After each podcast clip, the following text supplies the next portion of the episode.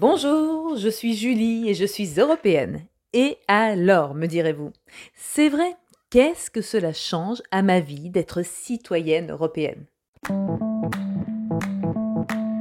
L'union fait la force, mais elle simplifie aussi la désunion des mariages transfrontaliers. Il y aurait en Europe 16 millions de familles internationales et 140 000 cas de divorces internationaux par an qui peuvent rapidement tourner au cauchemar. Imaginez un Espagnol marié à une Bulgare vivant en Belgique.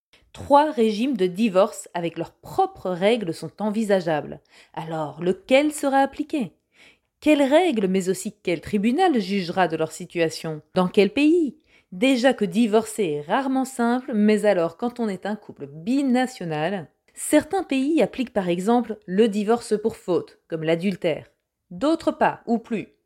Certains se ruaient donc dans un pays plutôt que l'autre pour enclencher la demande de divorce dans une législation qu'ils estimaient plus favorable à la protection de leurs intérêts.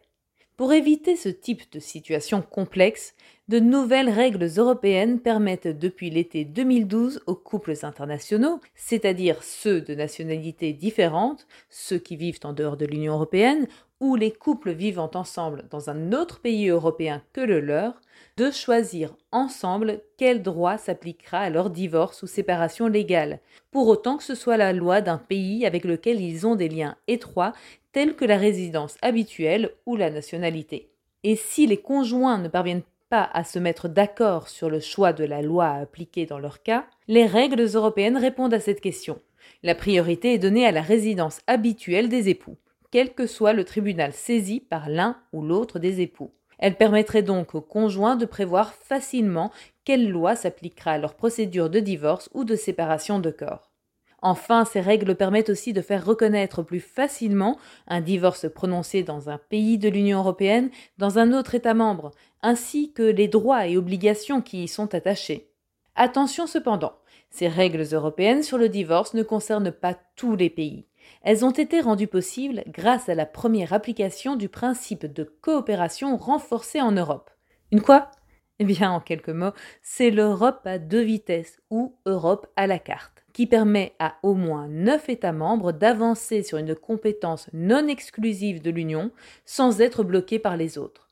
En 2012, ils étaient 14 pays pour la coopération renforcée sur le divorce, et aujourd'hui 17 sur 27. La Belgique et la France en font partie, et d'autres États peuvent rejoindre cette législation à tout moment.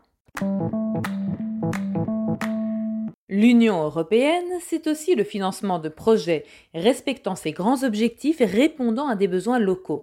Alors, je tourne la roulette des projets rendus possibles grâce à de l'argent européen, et hop, direction l'Auvergne-Rhône-Alpes où l'association Terme Auvergne et ses sept partenaires à travers l'Europe échangent leur savoir-faire et bonnes pratiques pour répondre aux défis du vieillissement à travers des solutions médicales innovantes dans le domaine du thermalisme. Ce projet Innova Spa est quasi totalement financé par le FEDER. L'Europe, c'est donc du concret, mais de l'idée à l'action, il y a quelques étapes à passer. Ce qui est discuté aujourd'hui par nos représentants européens que nous élisons tous les cinq ans pourrait bientôt se concrétiser si toutes les institutions européennes se mettent d'accord. Alors pour le moment, on parle de quoi au niveau européen? Les fameuses zones blanches, ça vous parle? Mais les infrastructures gigabit, ce sont des réseaux de communication électronique à très haute intensité dont le développement est vivement encouragé par les députés européens. Ils souhaitent réduire leurs coûts de déploiement pour réduire les disparités entre les États membres, les zones urbaines et rurales. Voilà, j'espère que vous avez pu rester connecté à très haute intensité jusqu'au bout de ce podcast, que votre connexion vous permettra de le partager un maximum et de lui attribuer des étoiles et des cœurs et je vous donne rendez-vous la semaine prochaine pour parler d'Europe concrètement.